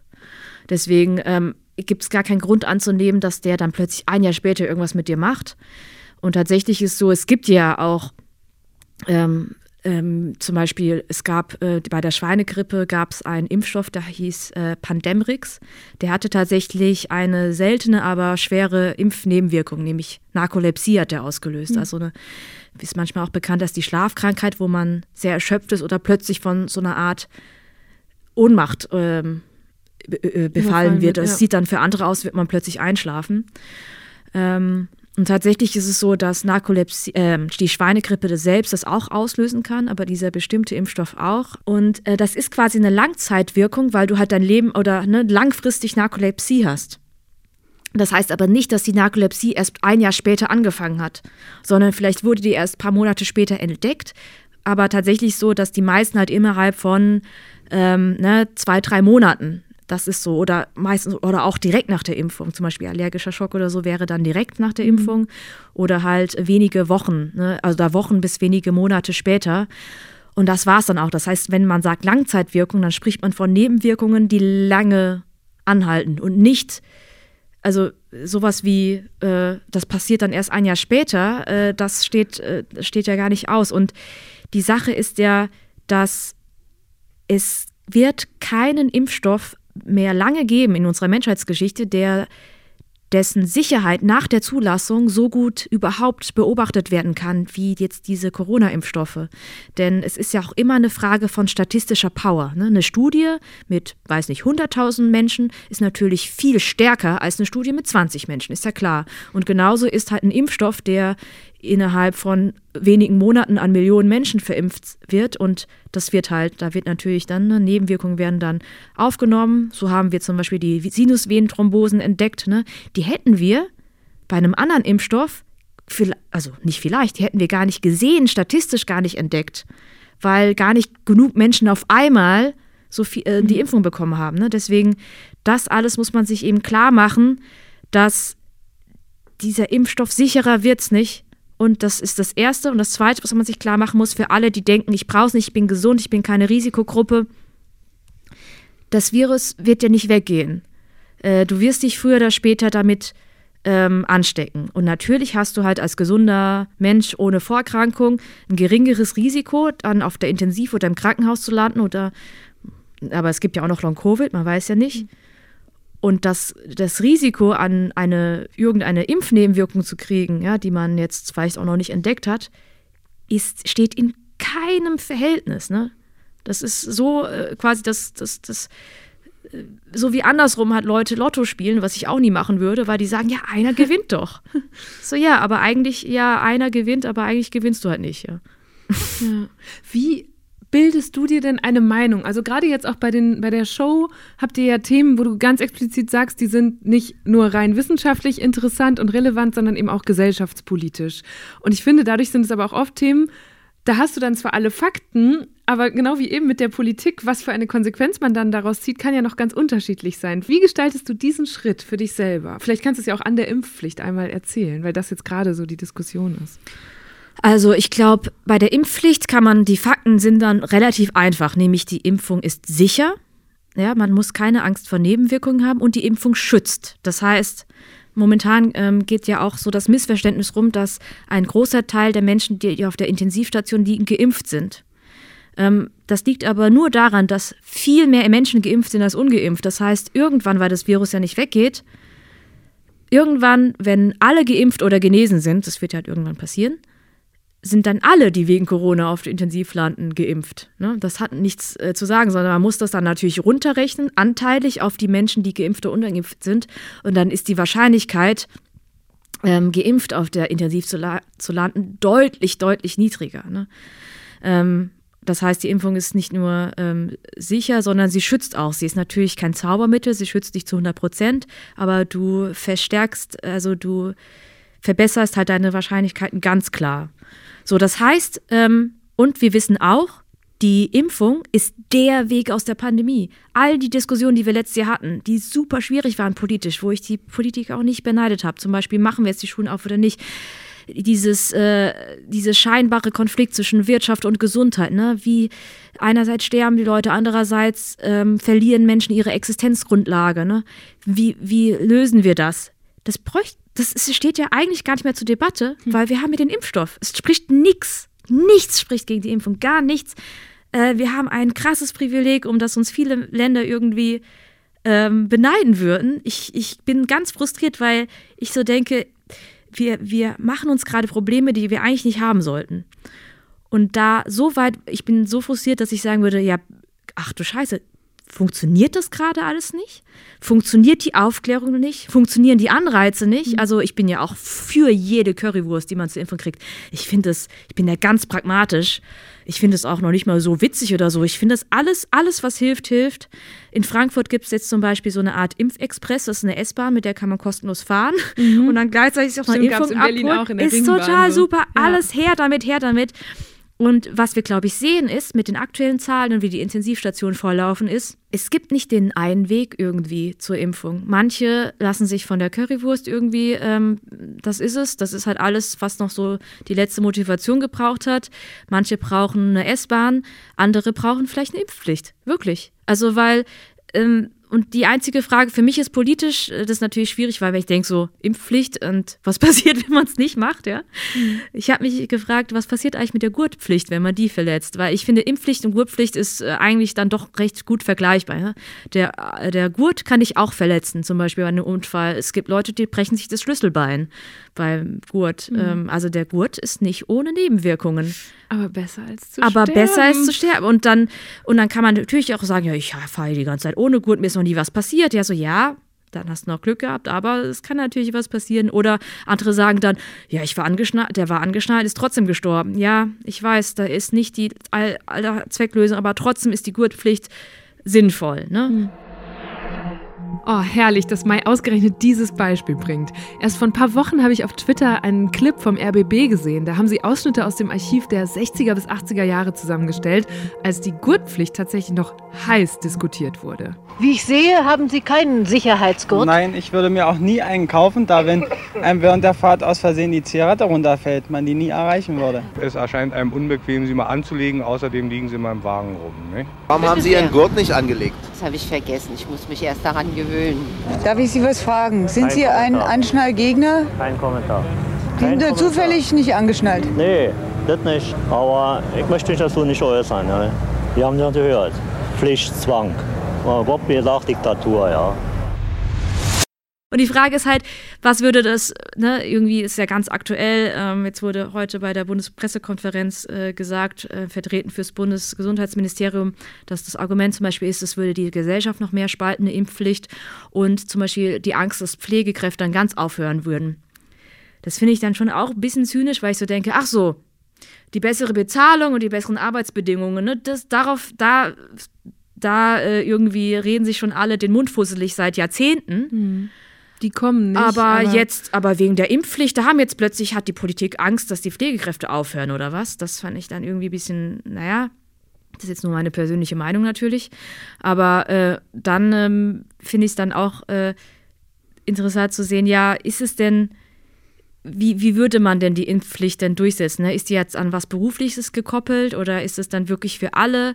Ich denke auch nicht, dass das so die, die Lösung ist. Ich denke nur, ähm, ne, wenn man jetzt so spricht, in der Not frisst der Teufel fliegen. Natürlich fände ich es besser, wenn wir würden die Leute einfach aufklären, alle wüssten Bescheid und alle wären auf demselben Stand und würden sich halt einfach impfen lassen.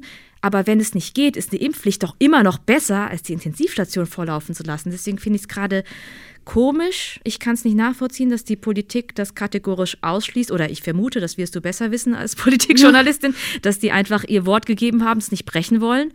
Aber ich denke halt so, wie kann man das kategorisch ausschließen? Weil ich finde, man kann es nicht, äh, also man muss alles äh, dagegen machen, entweder nochmal einen Lockdown oder sowas ähnliches. Ich finde, das geht gar nicht. Nein, mhm. wir machen keinen Lockdown, wir haben die Impfung, ja. Mhm. Oder äh, wir lassen jetzt die Menschen sterben. Natürlich, das geht, äh, das geht ja genauso wenig.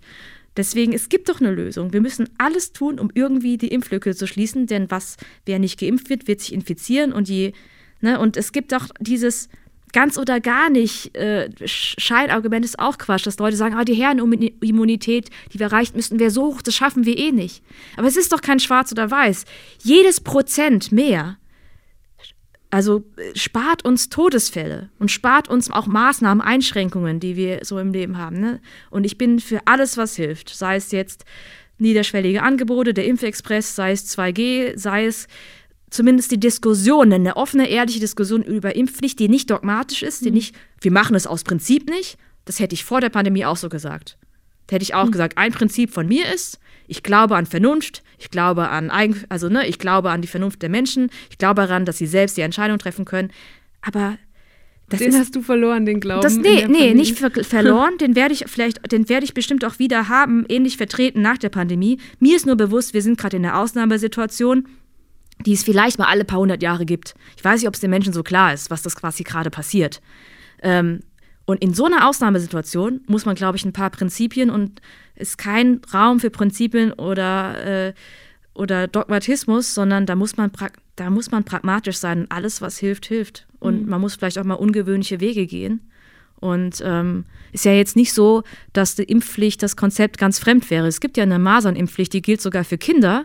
Ja. Da haben sich natürlich Leute auch beschwert, aber es ja kein, steht ja in keinem Vergleich. Ne? Und ich sag nur, wie gesagt, der Corona-Impfstoff, auch wenn er der neueste ist, der ist am besten untersuchte nach der Zulassung. Das gibt, auch der Masernimpfstoff ist nicht so gut untersucht. Also es gibt keinen Grund, an dem zu zweifeln. Eigentlich finde ich fast du gerade ganz gut das Dilemma von Politik zusammen. Ähm, und du hast eben schon gesagt, du findest Politik einen der härtesten Jobs.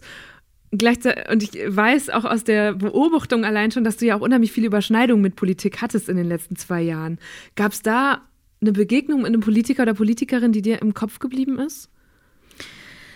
Ähm, ich bin,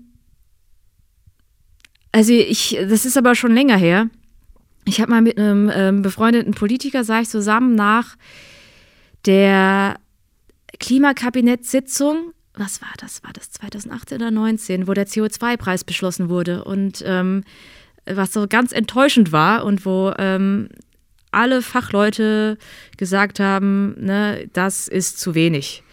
Und da war ich auch ganz frustriert, weil ich gesagt habe, ähm, das ist ja, man muss den Leuten nur erklären, dass das ja Hm. immer noch günstiger ist als den, dass das, je niedriger, also der niedriger der CO2-Preis jetzt ist, desto mehr müssen wir später zahlen. Ja. Äh, Das ist ein Trugschluss, ne? das muss man doch irgendwie klar machen. Wir wollen doch Geld sparen. Warum macht ihr das teurer für alle Menschen? Ne? Ähm, verstehe ich nicht. Also es ist so, ich bin nicht da jetzt zu naiv, bin ich da zu idealistisch?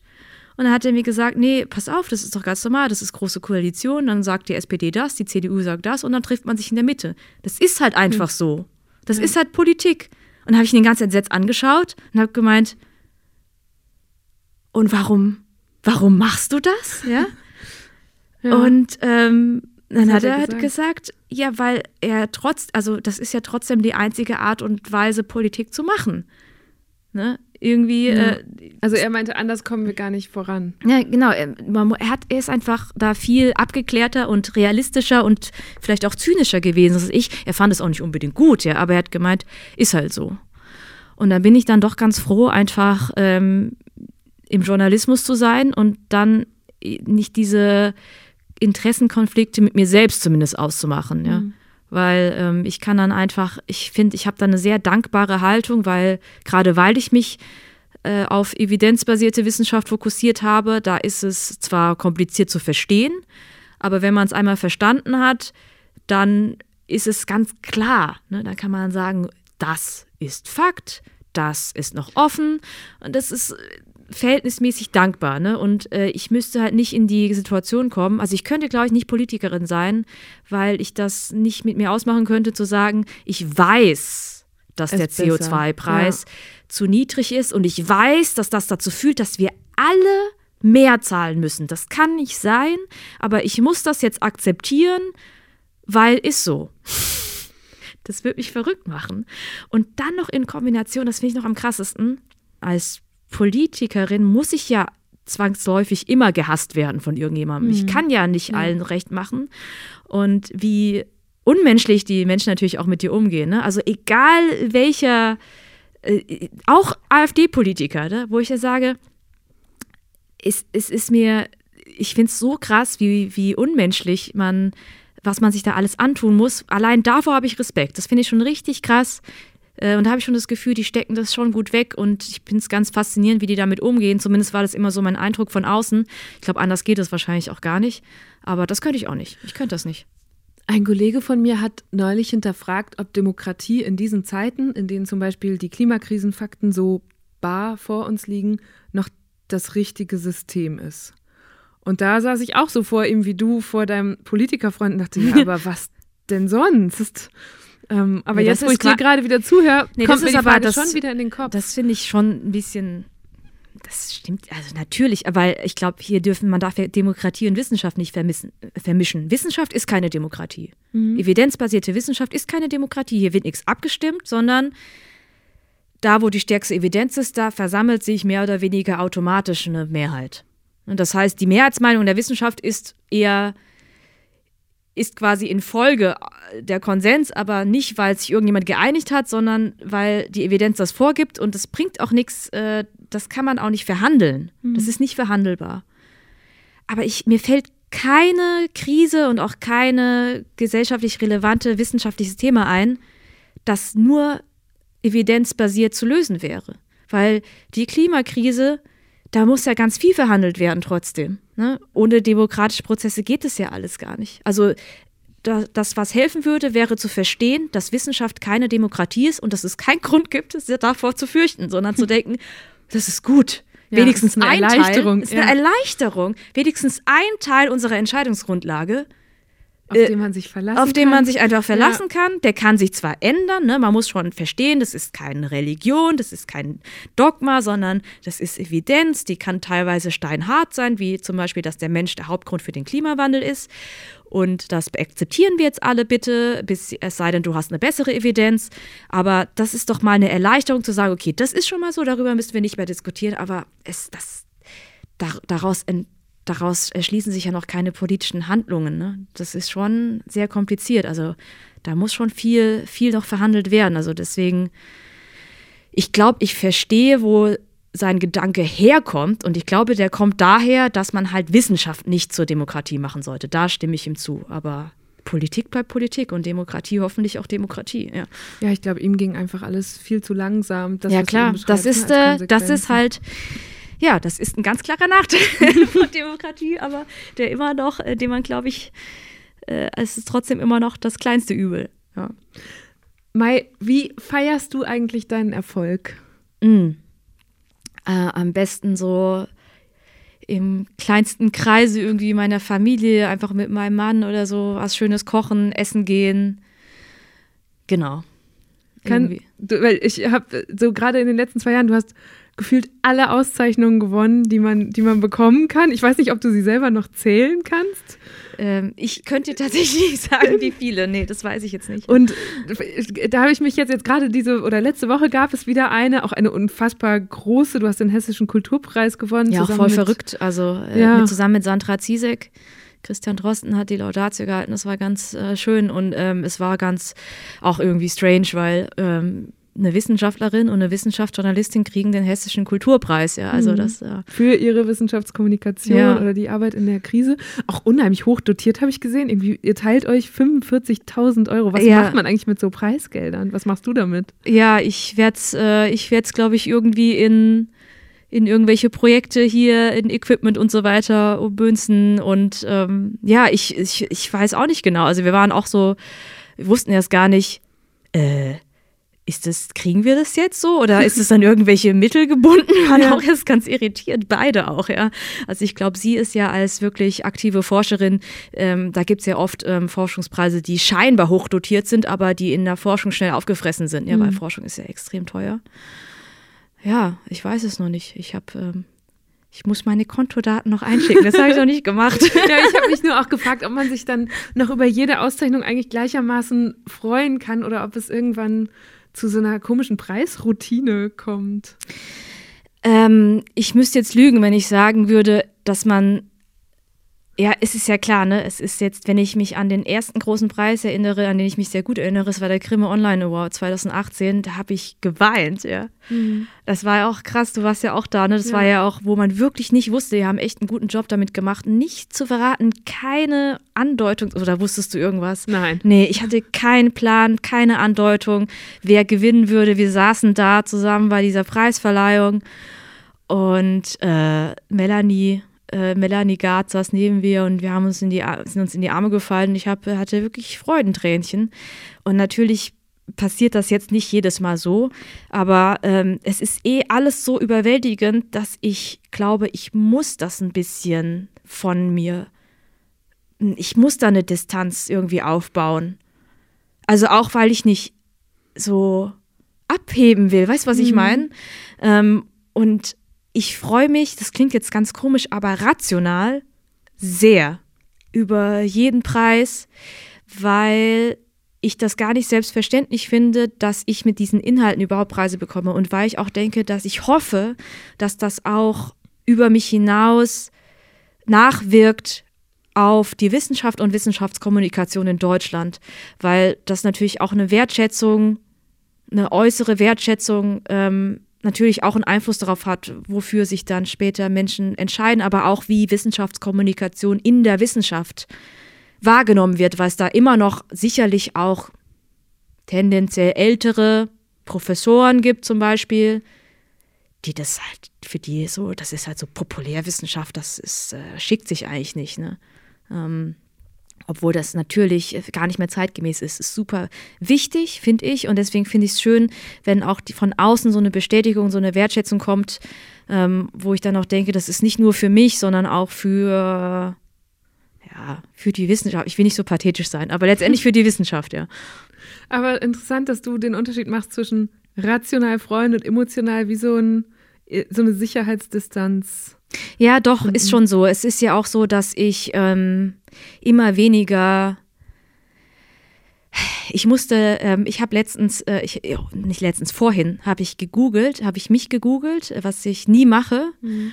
weil ich wissen wollte, ob ich mich mal zur Impfpflicht geäußert habe in einem Interview, weil ich ja wusste, dass ich eigentlich schon immer dagegen war und gucken wollte, ob ich das irgendwo mal gesagt habe. Und ich hatte so richtig, ich musste mich so richtig überwinden, mich zu googeln, weil ich, also, weil ich einfach, ich habe so viel Aufmerksamkeit in letzter Zeit bekommen, dass mein Way of Coping einfach war, das alles von mir einfach wegzuhalten. Mich einfach mhm. wirklich äh, dann nur auf meine inhaltliche Arbeit zu konzentrieren und sonst irgendwie gar nicht mehr zu gucken, was wird eigentlich über mich gesagt.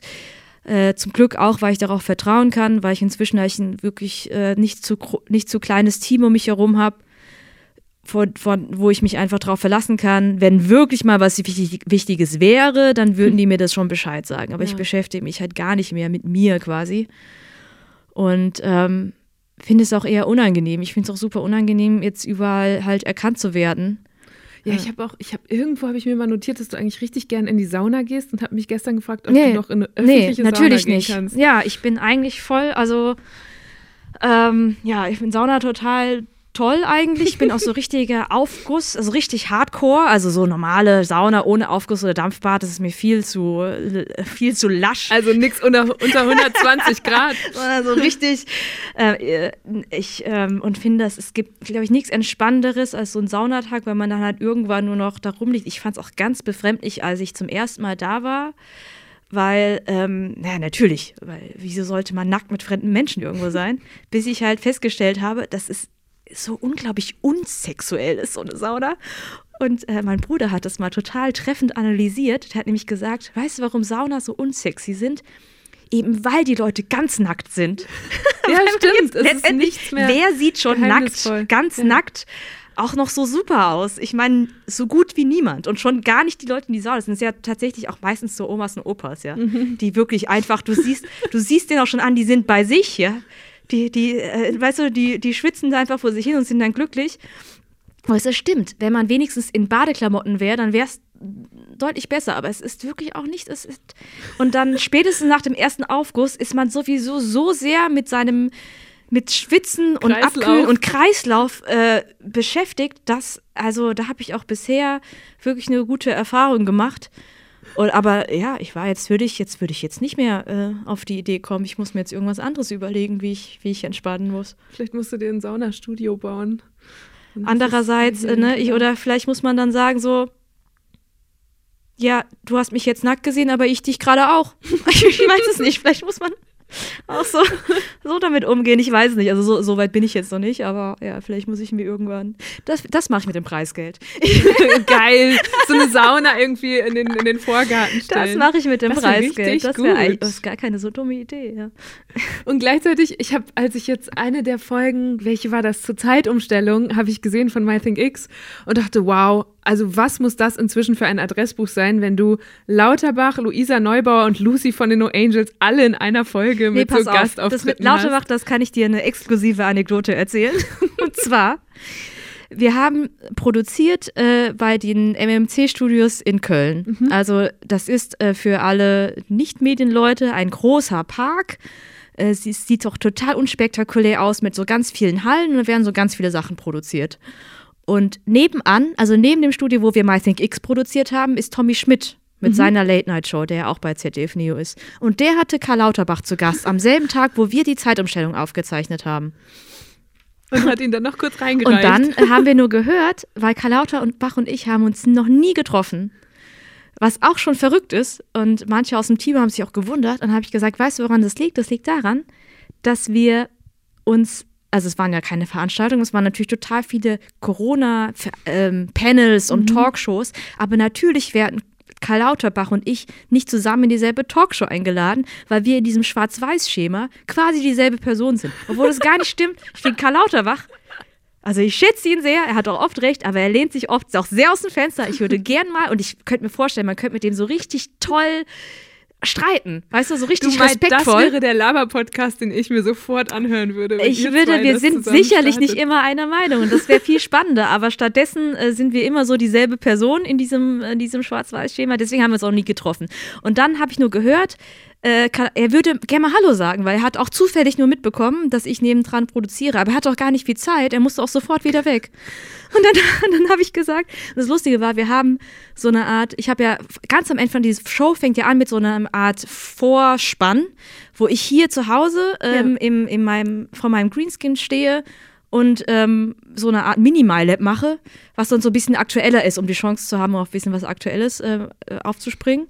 Und wir hatten halt für die Aufzeichnung so eine Art Dummy-Vorspann gemacht, wo wirklich der Witz war, der letzte Witz war, wenn man im Fernsehen dreimal Wissenschaft sagt, erscheint Karl Lauterbach und übernimmt die Sendung. Das heißt, das hatten auch die Leute im Publikum schon so ja. gesehen. Da heißt er, ey, frag ihn, frag ihn bitte, frag ja. ihn bitte, ob er auch mal kurz auf die Bühne kommen würde und ja. sagen würde, herzlich willkommen bei Karl Think X. Wobei ich gar nicht mehr sicher bin, ob das vielleicht sogar seine eigene Idee war mit Kai Think X, aber auf jeden Fall, dass er so tut, als würde er jetzt anfangen. Und hat er einfach gesagt, ja, ist vorbeigekommen. Wir haben uns nur kurz gesehen im Aufgang, haben da noch so ein bisschen reden können. Und dann war er in deiner Show. Hallo, hallo, hallo. Herzlich willkommen. Herzlich willkommen. Herz, herzlich willkommen zu Carl Think X. Ich, weiß, alle freuen sich, dich zu sehen, aber du hast so viel Sendezeit. Also du kannst jede andere Sendung im ZDF haben, Lanz zum also sowieso, aber auch heute Journal, egal. Aber was willst du sagen? Das ist meine. Ja, na, das ist. Äh, wie machen wir das? Das ist meine Sendung. Okay. Ja, oh. also da, da, da geht's raus. War total nett, dich wiederzusehen, aber okay. ich, äh, ich, ich muss auch mal. Also. Und dann ist er einfach auch äh, direkt von der Bühne wieder mit seinem Personenschutz äh, in den, äh, in seinen Fahr zu seinem Fahrer oder in seinen Zug gestiegen, ja, und war doch schon wieder weg. Und du hast die Show geschmissen.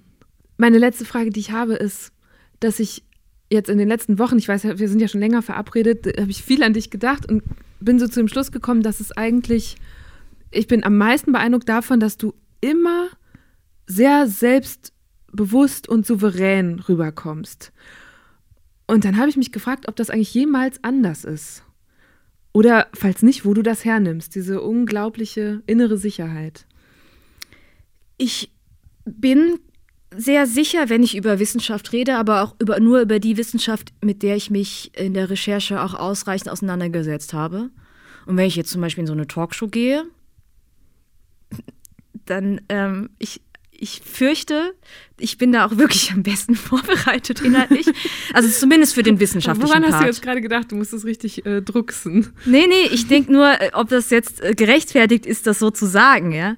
Also äh, mit Ausnahme natürlich der Fachleute, die dann wirklich als Experten, Expertinnen eingeladen werden. Das, äh, das, die sind natürlich äh, dann die Fachleute, ich nicht. Aber ähm, wenn ich dann zum Beispiel als die Vertretung der Wissenschaft eingeladen werde, da kann mir halt auch niemand was erzählen, weil ich habe es ja auch, finde ich, verhältnismäßig leicht, eben weil ich keine Politikerin bin, die Interessenskonflikte hat zwischen zum Beispiel wissenschaftlichen Empfehlungen und ähm, bestimmte Wähler nicht zu verschrecken. Das habe ich ja alles gar nicht. Ich bin ja total unabhängig und ähm, kann einfach für die Fakten stehen und wenn irgendwas, wenn irgendjemand recht hat, kann ich dem zustimmen und wenn jemand Unrecht hat, kann ich dem widersprechen. Also ich finde, das ist sehr dankbar. Und es äh, ist ganz einfach bei Sachen, wo ich nicht so sicher bin, die mache ich dann halt einfach nicht. Also zum Beispiel auch, äh, ich habe jetzt in letzter Zeit ganz viele Klimaanfragen abgesagt, weil ich in den letzten Monaten oder Wochen nicht so stark im Thema drin war. Ähm, oder das habe ich auch immer wieder zwischenzeitlich bei Corona gemacht, weil ich bin normalerweise als Wissenschaftsjournalistin ist man dann sehr up to date, aber nicht mhm. unbedingt so up to date. Ich muss schon das Gefühl haben, für mich, ich bin sehr durchgestiegen. Und diese Sorgfalt, die ähm, lässt mich halt in mich ruhen. Also wir hatten ja auch am Anfang der Pandemie, ich nenne jetzt keinen Namen, aber wir hatten eine Auseinandersetzung mit einem Virologen und seinem Anwalt. Ähm, und da war ich auch super entspannt, zum Glück, weil ich einfach wusste, nee, da war äh, Jens noch nicht mit dem Team, aber es waren Lars und ich. Also nee, was auch immer es ist, Lars und ich, wir der waren so fucking ja. sorgfältig. Was auch immer es ist, sicher gefällt ihm das nicht, aber das ist alles korrekt. Und da, und da musste zum Glück nicht ich mich drum kümmern, sondern der SWR hat dann zum Glück sich das auch ähm, da hinter mich gestellt und das dann so abgewickelt. Aber ich wusste vor allem, inhaltlich haben wir ihnen dann nochmal so die Argumente geliefert, an die Hand geliefert. Aber ich musste dann nicht zu Hause sitzen und denken, ach du Scheiße, jetzt mhm. kommt da der Anwalt. Habe ich irgendwas falsch gemacht? Habe ich irgendwas falsch gesagt? Nee, dann weiß ich einfach, nee. Mhm.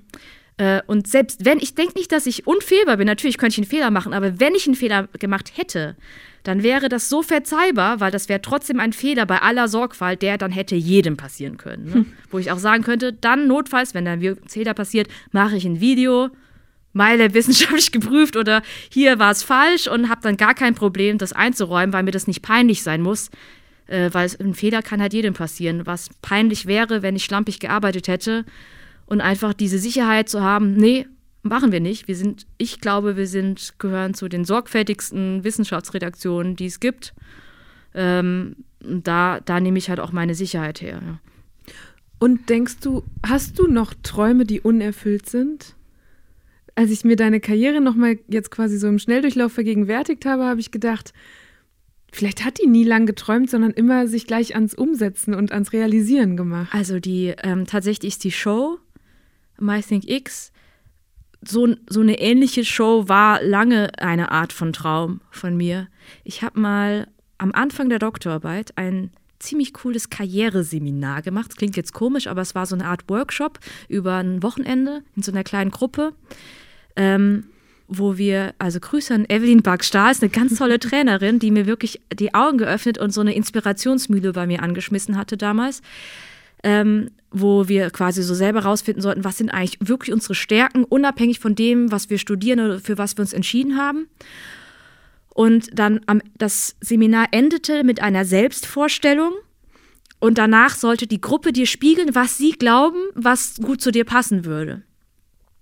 Und eine der Fragen war, wenn du nicht scheitern könntest, was würdest mhm. du beruflich machen? Mhm. Und dann habe ich drüber nachgedacht und habe dann diese Show gesagt. Ich fände, sowas müsste es geben, dann würde ich so eine Show machen. Das war noch lange, bevor ich mein erstes YouTube-Video gemacht habe. Es war, hatte eigentlich gar nichts mit Medien Stark. zu tun. Noch lange, ja. bevor ich, glaube ich, meinen ersten Science Slam sogar gemacht habe, meine ich zumindest. Und ähm, habe ich das gesagt. Und ich habe gesagt, die haben gesagt, was sind so, was treibt dich so an, wann bist du motiviert? Da habe ich gesagt, ich finde es richtig geil, wenn mein Chef, also mein damaliger Doktorvater, ähm, dann zum Beispiel morgens reinkommt und sagt, Oh, äh, total vergessen. Nachher kommen unsere Kollaboratoren. Äh, wir müssen hier noch eine äh, Prä Präsentation machen. Kannst du es mal bitte schnell bis 1 Uhr machen? Wo halt andere so im Strahl kotzen. Weil ich dann so, ja, okay, yes, let's go, mhm. ja, wo mich, mich ich, ich stehe so ein bisschen auf Zeitdruck, mich motiviert ja. das. Und alle hatten mir gespiegelt in der Runde, das fand ich total spannend, als ich diese Geschichte erzählt habe, wie ich plötzlich lauter wurde, wie ich mehr gestikuliert habe und so richtig leidenschaftlich, leidenschaftlich ja, wurde. merkt man auch gerade, ja. Und die dann, und dann hat die Evelyn, also die Trainerin zu mir gesagt, weißt du was, du musst den Journalismus. Also irgendwie so dieses Sendebewusstsein plus, wenn du Zeitdruck sogar gut findest und dich das beflügelt, musst du eigentlich da rein. Und ich so, ja, das ist ja irgendwie witzig, aber das ist ja voll der Quatsch. Wie soll ich denn von, von Chemie in Journalismus kommen, ja? Ähm, und äh, sie hat sich sehr gefreut dann im Nachhinein, dass ja. es dann für mich äh, so passiert ist, ja. Schön. Ja, dann haben wir jetzt einen letzten Glücksmoment, nämlich was für ein Glück für uns alle, dass das passiert oh, ist. Oh, danke schön. danke dir für diese gute Stunde. Das war eine gute Stunde mit Mighty Nguyen Kim. Und ich fand gerade diese beiden Fragen da jetzt am Ende nochmal richtig spannend. Wie ja irgendwie so ein kleines Gedankensouvenir, das ich von ihr mitgenommen habe und über das ich seitdem auch nachdenke. Wann bist du so richtig motiviert? Und was würdest du beruflich machen, wenn du nicht scheitern könntest? Am Wochenende hat Mai jetzt übrigens tatsächlich auch noch ein Video zum Thema Impfpflicht gepostet und sich eindeutig dafür ausgesprochen. Als ich mir das angeguckt habe, fand ich es rückblickend ziemlich cool, durch unser Gespräch darüber ja quasi auch ein bisschen bei ihrem Denkprozess zu genau diesem Thema dabei gewesen zu sein. Und apropos Denkprozess, mich interessiert natürlich auch, was denkt ihr zum Thema Impfpflicht? Schreibt uns das doch mal bei Deutschland 3000 auf Instagram. Ich bin Eva Schulz und ich erkläre hiermit übrigens auch unsere Herbstpause offiziell für beendet. Ab jetzt gibt es wieder jeden zweiten Mittwoch eine neue Folge Deutschland 3000 und ich habe bis zum Jahresende echt noch ein paar Knallergäste. Falls ihr das nicht verpassen wollt, drückt am besten jetzt direkt abonnieren oder folgen in eurer Podcast-App und dann hören wir uns in zwei Wochen am Mittwoch wieder. Also, bis bald. Macht's gut. Deutschland 3000 ist ein Podcast von 1Live, Bremen Next, Das Ding, Fritz vom RBB, MDR Sputnik, Enjoy, Puls, UFM, Unser Ding und Funk.